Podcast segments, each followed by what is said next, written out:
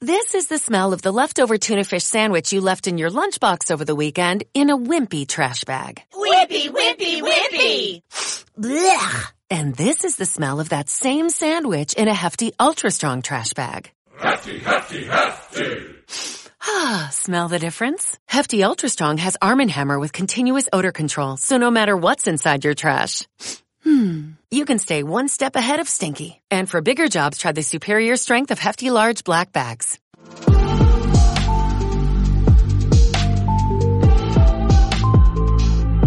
Hola, ¿qué tal? Bienvenidas y bienvenidos a Dama Habla, el podcast en el que conversamos con socios y socias de Dama. Os habla Juan Zavala y nos acompaña hoy un creador que empezó su carrera como actor, trabajando desde muy joven con directores de mucho prestigio, que alcanzó más tarde una popularidad inmensa con series como Aquí no hay quien viva, pero que no tardó en sentir la necesidad de contar sus propias historias. Su debut en el cortometraje le valió un Goya y con su primer largo, a cambio de nada, ganó también un Goya, el de Mejor Director Nobel, en 2016. El socio de Dama, que está hoy con nosotros es Daniel Guzmán. Dama Habla, un podcast producido por Dama Autor.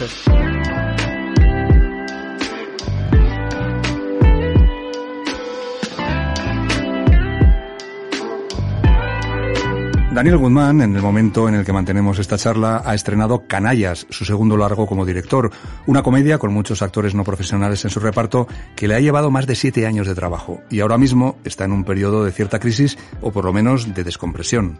Bueno, pues ahora después de Canallas lo que estoy es recuperándome. Estoy necesitando ese tiempo para volver a, a recuperarme y distanciarme un poco. A ver, al final me desgasta mucho un tipo de cine muy concreto con actores no profesionales buscando un resultado eh, muy concreto. Eh, eso al final se carga en, en uno, ¿no? en, el trabajo de, escritura, en el trabajo de, dirección actoral, en, en los ensayos y en, y en montajes muy extensos en el tiempo, que te puede llevar un año, como me ha llevado esto, me ha llevado, esta película me ha llevado un año y medio de montaje. Tiene 200 y pico horas de material cuando una película convencional tiene 50 y tantas horas de material. Entonces eso al final lo vas acumulando, lo vas acumulando y te desgasta muchísimo. Y cuando llegas a la recta final dices, ¿tiene sentido hacer dos películas en 17 años? La primera me costó 10 años y la segunda me ha costado 7 años. Entonces eso desgasta mucho. Entonces, cuando terminas, uno piensa, ¿tiene sentido tantos años y dejando tanto de tu vida para contar este tipo de historias? Es que llevo currando 12, 14 horas diarias desde hace 7 años, sábados y domingos, y tiene sentido. Entonces, ahí te entra el conflicto y dices, me quiero separar un poco. O sea, me gustaría seguir contando historias, me- por supuesto necesito seguir escribiendo, pero a lo mejor no hacer estos triples saltos mortales con tirabuzón, sin red y con caimanes debajo y lleno de lava. No, o sea, voy a intentar, si puede ser, tener cosas más abarcables con actores profesionales o tener un porcentaje que siempre me gusta, de un 10, un 20, un 30%, pero no que los no profesionales sean el germen de, de toda la película porque desgasta mucho. Pero después de esta experiencia tan agotadora, ¿se ha planteado quizás eh, seguir creando cine pero de una forma un poco más convencional? La convencionalidad es algo de lo que, sin querer, hay algo de aceite y agua conmigo, ¿no? Eh, si, hay algo convencional, tiendo a, a aburrirme. No digo que no siga unos patrones, una estructura tanto dramática en guion, de estructura convencional de tres actos, con presentación, nudo, desenlace, con una, puntos de giro, todo eso. Pero creo que tenemos que ocupar un lugar, ¿no? Que es un lugar personal que tiene que ver con un compromiso con la vida y, y también en el, en el cine y en el teatro y, y en la televisión. Creo que tienes que aportar algo como autor que sea personal o que sea diferente o que tenga riesgo. Entonces lo convencional me cuesta. Y fíjate, me ofrecen series, de hecho he tenido como dos, tres series este último año para desarrollar y tal. Y si no la, las hago mías y si no necesito contar esa historia, no me suelo meter. Por eso también produzco, porque prefiero tener la línea editorial muy concreta o la línea autoral muy concreta y no estar supeditado a cambiar cromos de casting o de historia o a cambiar finales o cambiar estructura. Mm, prefiero arriesgarme y si me equivoco prefiero equivocarme yo porque cuando te equivocas por sabiendo lo que te vas a equivocar porque es una decisión que has cambiado cromos o porque lo que sea al final es mucho más doloroso. Es mejor equivocarse por uno mismo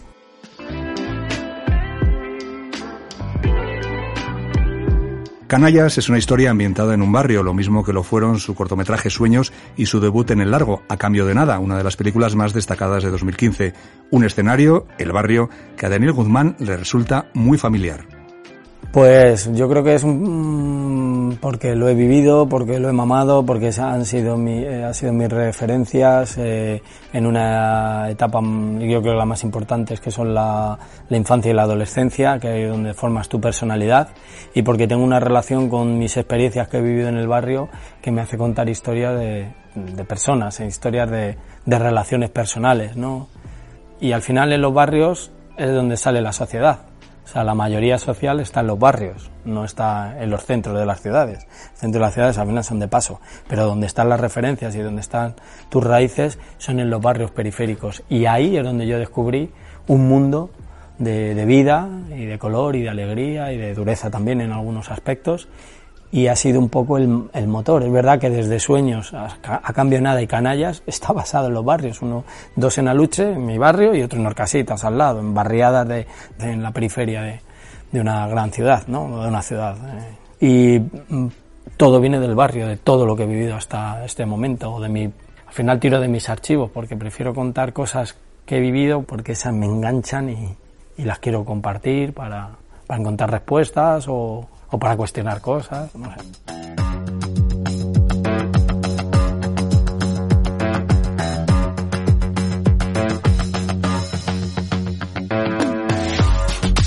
Daniel Guzmán es un chico de barrio, del barrio de Aluche, de Madrid, que entró en el mundo del cine y en el mundo del teatro contra todo pronóstico. Yo siempre fui muy inquieto, fui un pieza, siempre di muchísimos disgustos a mi familia y fui en una, una época la oveja negra de mi familia. Todo lo que se me ocurre a mí por la cabeza era un peligro para el resto de mis primos y para todo el mundo. Siempre venía con problemas a casa. Eh, yo cuando se separan mis padres, eh, yo empiezo, quiero pues manifestar un poco el dolor que tengo, la inquietud o una serie de cosas y me dedico a hacer grafitis. Y como soy muy cabezón, muy perfeccionista y soy un tarado de esto, pues de cualquier cosa que me pongo hasta que no lo exprimo no paro. Y me convertí en un, un grafitero muy conocido en España y tal, uno de los dos o tres grafiteros más conocidos. Y Televisión Española hizo, yo con 14, 15 años, hizo una serie sobre nuestra vida, sobre la vida de Muelle, que es el precursor de todo, nuestro referente, y sobre la mía, que yo era tifón, era grafiteaba y tal, y sobre dos personas más. Y dijeron, ¿quieres protagonizar eh, una película rodada en cine que, se, que, era, que pertenecía a, a crónicas urbanas? Entonces dije, joder, pues si voy a tener un justificante para no ir un mes y pico al colegio, voy a tener dinero para ayudar en mi casa, que no hay dinero y tal, y probé y, lo tuve clarísimo. O sea, fue con 14, 15 años dije, quiero hacer esto en mi vida. A partir de ahí, elegí una asignatura optativa y hice teatro. Y la es que la primera vez que salí al escenario con todo ese pabellón del instituto lleno y esa sensación y eso tal, dije, joder, yo quiero dedicarme a esto. Y terminé BUP, terminé COU y me puse a estudiar arte dramático. Mi abuela era la única que, fíjate, que me decía, hijo, está muy bien lo de ser actor, pero si te puedo buscar un oficio en paralelo, mejor. Y por eso empecé a, opositar para bombero, para que mi abuela estuviera tranquila. Eh, hice, me preparé como tres, cuatro meses, empecé a estudiar en Leighton, con William Leighton, mi, mi, mi maestro. En, en, primero ya empecé a presentarme a pruebas y tal. En segundo curso ya, me cogió por primera vez Fernando León para hacer Sirena, luego Fernando Colombo para hacer eso y luego Éxtasis con Mariano Barros y ya no pude hacer tercero. Y yo me estaba preparando todo primero las oposiciones también de bombero, las físicas y tal cual, y no me presenté. Ya, de hecho tuve que dejar el tercer curso a medias, les dije a mis profesores que lo sentía en el alma, luego seguí estudiando, pero que tenía que aprovechar esa oportunidad con esos directores y con, y con esos repartos.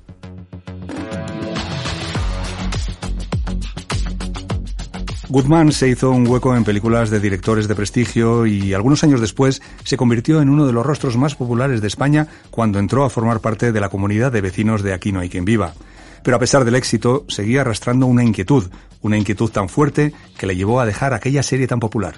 Yo tenía ese estatus personal o, o laboral muy, muy controlado, pero tenía un motor y una necesidad de contar historias. Y de hecho tenía mucho pudor y mucha mucha responsabilidad y mucho complejo que estudiaba, me ha leído todos los libros posibles y por haber, tal, no sé qué, y no daba el salto a la escritura, ¿no? Y decía, joder, eso es un respeto absoluto, un exceso tal. Y, y un día dije, las mejores historias son las que se hacen, no las que se dejan en un cajón. Entonces voy a probar a contar una historia. Y, y, un día me acuerdo que empecé a las 12 de la noche a escribir y a las 6 de la mañana terminé.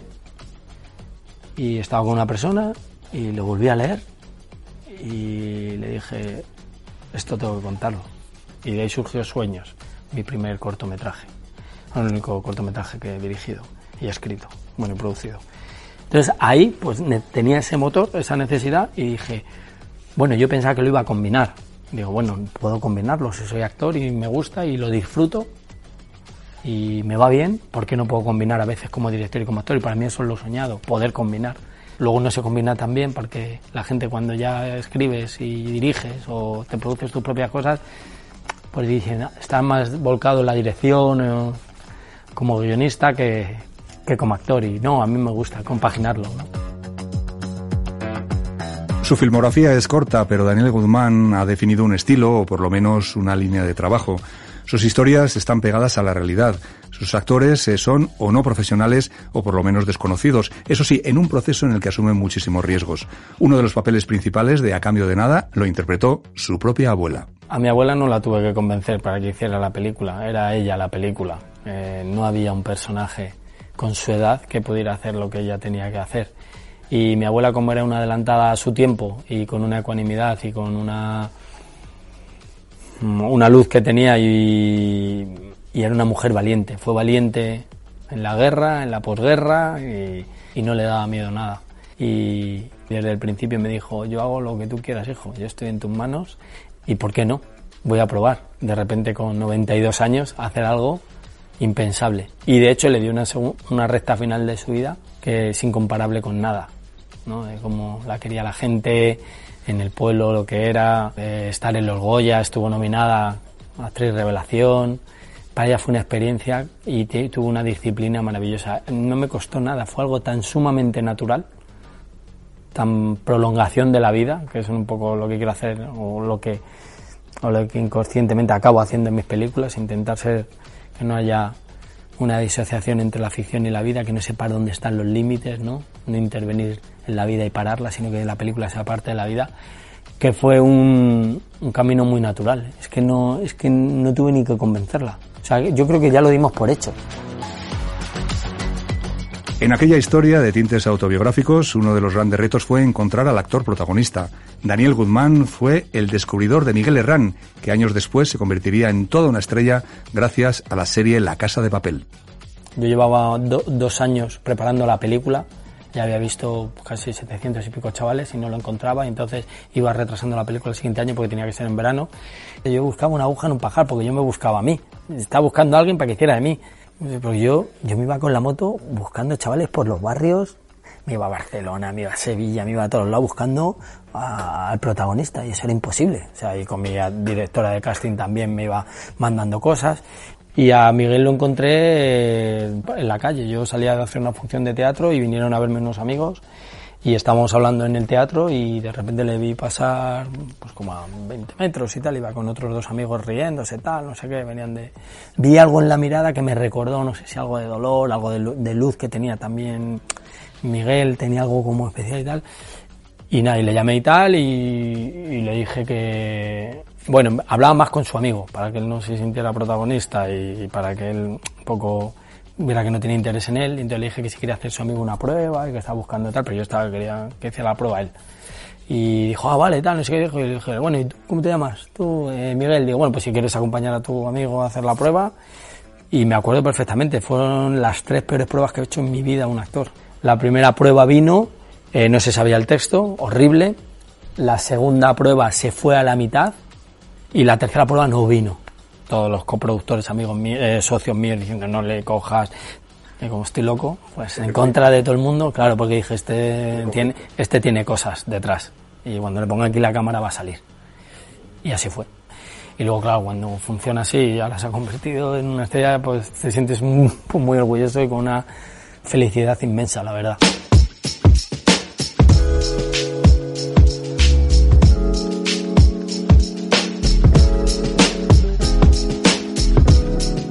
El Daniel Guzmán, creador, es fruto de todas sus experiencias vitales, como vemos, pero también, como todos los directores, fruto de sus experiencias como espectador. Yo creo que la primera película que vi fue ET, con mis padres. Bueno, mi padre me martirizó yo creo que con Pesadilla, con, yo tendría cuatro años o cinco, yo no me acuerdo. Pesadilla en el Mestri, que me acuerdo perfectamente, que no, estuve un año y pico sin dormir. Eh, esos son mis recuerdos del cine. Eso y las películas del oeste que le gustaban a mi padre, que yo creo que le gustaban a muchos padres y que las veíamos después de la sobremesa, ¿no? Bueno, qué coño, y, el libro de la selva, y no, y los Goonies, no, no, no, no, no, ¿qué dices? Es verdad, yo con, ya mi tía, mi tía Chus con 8, 7, 8 años nos llevaba al cine todas las semanas, es verdad, como lo tenía empolvado. Y me llevaba y veía los Goonies y yo flipaba, porque estaba dentro de la pantalla y me creía tal. Bueno, coño, y Superman y, y Tiburón y tal. Bueno, lo que, me, lo que me pasa es que cuando empiezo a estudiar interpretación, cuando empiezo a estudiar arte dramático, que empiezo con 19 años, 19, 20 años, yo estudio en la Plaza Jacinto Benavente, Leighton, el laboratorio William Leighton estaba ahí. Y todas las semanas iba dos días entre semana y las golfas y por la noche de madrugada iba a los ideal. Y el tipo de cine que se ponía en aquella época y parte que se sigue poniendo, mi formación se, tenía que ver con las películas que yo veía en los ideal. Thomas Wittenberg, Bontrier, eh, eh, Harley, algunas que se veían, Farhadi, eh, asiático, iraní, eh, europeo. Ahí es donde yo creo que a mí me impacta un tipo de cine muy concreto, se me mete dentro y quiero contar esas historias. De hecho, creo que tiene que ver un poco, a cambio nada, sobre todo, y, sueños y un poco canallas, en esa línea de narrativa y ahí las mejores películas que recuerdo han sido justo de esa época. Llevado por su pasión por contar, Daniel Guzmán se ha dejado un trozo de su vida en cada una de sus películas. A cambio nada fue una absoluta locura, o sea, una implicación personal que dejé de vivir, básicamente, y dejé de relacionarme y como no daba con ello durante cuatro o cinco años, los dos primeros años no, entraba en la historia, no entraba porque quería contar una historia pero mi inconsciente no me dejaba.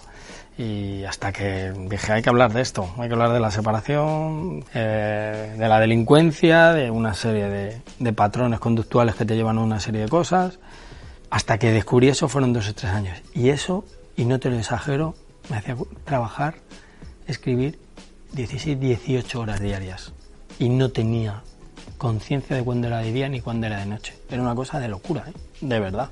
Y de que te digo de enajenación. Entonces, había días que yo empezaba a las 11 de la mañana y terminaba a las 4 de la mañana, a las 5 de la mañana, a las 6. No comía hasta las 10 y media de la noche. Mi cena era la comida. Y esa película me fue así.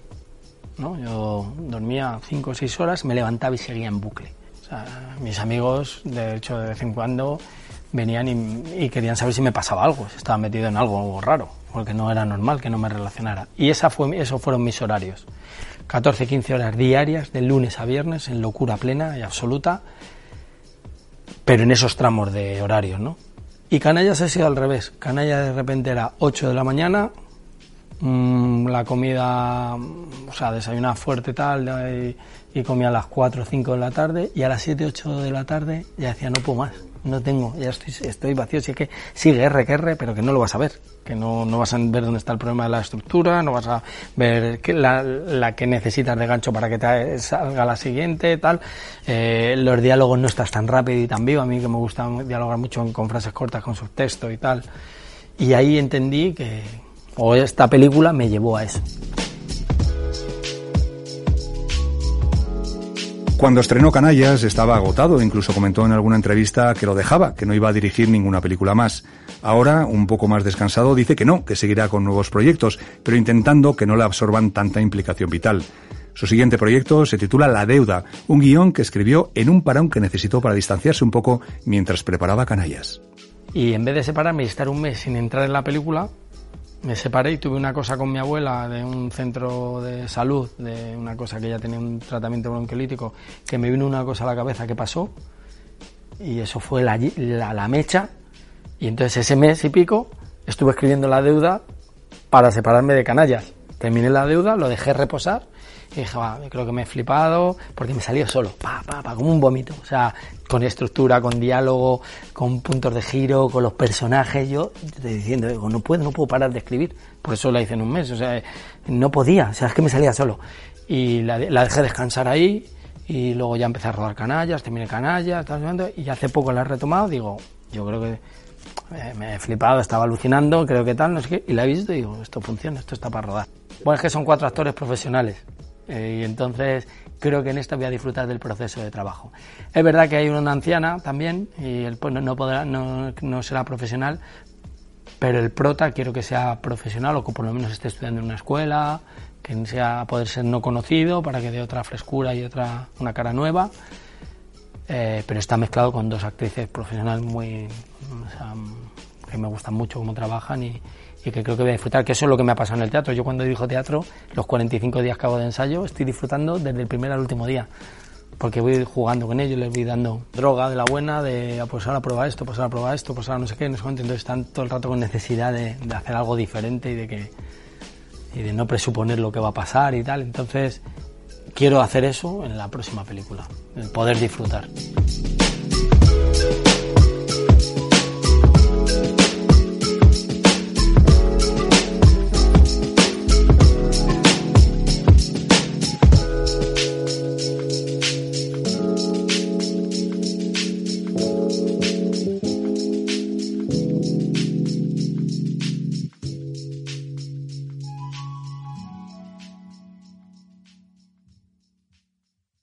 Dale más potencia a tu primavera con The Home Depot. Obtén una potencia similar a la de la gasolina para podar, recortar y soplar con el sistema OnePlus de 18 voltios de Ryobi desde solo 89 dólares. Potencia para podar un tercio de un acre con una carga. Potencia para recortar el césped que dura hasta dos horas. Y fuerza de soplado de 110 millas por hora.